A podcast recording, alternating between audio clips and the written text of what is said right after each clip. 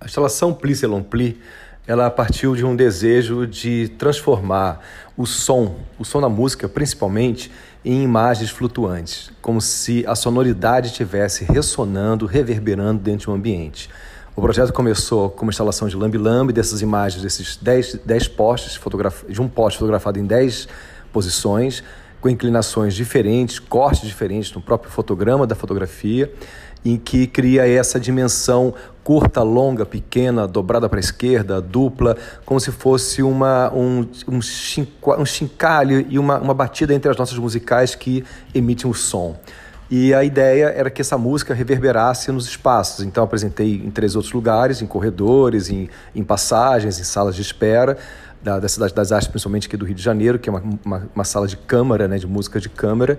E em Porto Alegre, o convite do CEIA para executar o Plisselon Pli nessa parede alta, essa parede metálica, que tem, é uma parede que lembra uma parede acústica, uma parede de, de segurar ressonâncias de som, como fosse uma câmera anecoica, né? aquela câmera que você entra e você não escuta o som, ele abafa.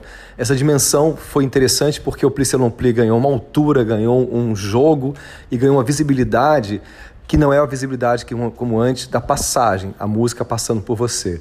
Nesse caso, o Plisselon Lompli é uma música do compositor e maestro francês Pierre Boulez, que é a música dodecafônica, que ela é só de sons soltos que se batem, rebatem, se, se emudecem, voltam à tona, é, chacoalham, retornam a um, a um silêncio. Então, o, essa, essa imagem do Plisselompli, que se vê no, no, projeto, no projeto na ceia, é essa, essa movimentação tectônica das cordas, dos sons e das cordas é, dos instrumentos, ou da, do, do, soar dos bumbos, ou do sopro de qualquer instrumento de sopro. É como se você estivesse vendo realmente é, o momento que, as, que os sons vão se chocar e vão criar essa imensidão sonora.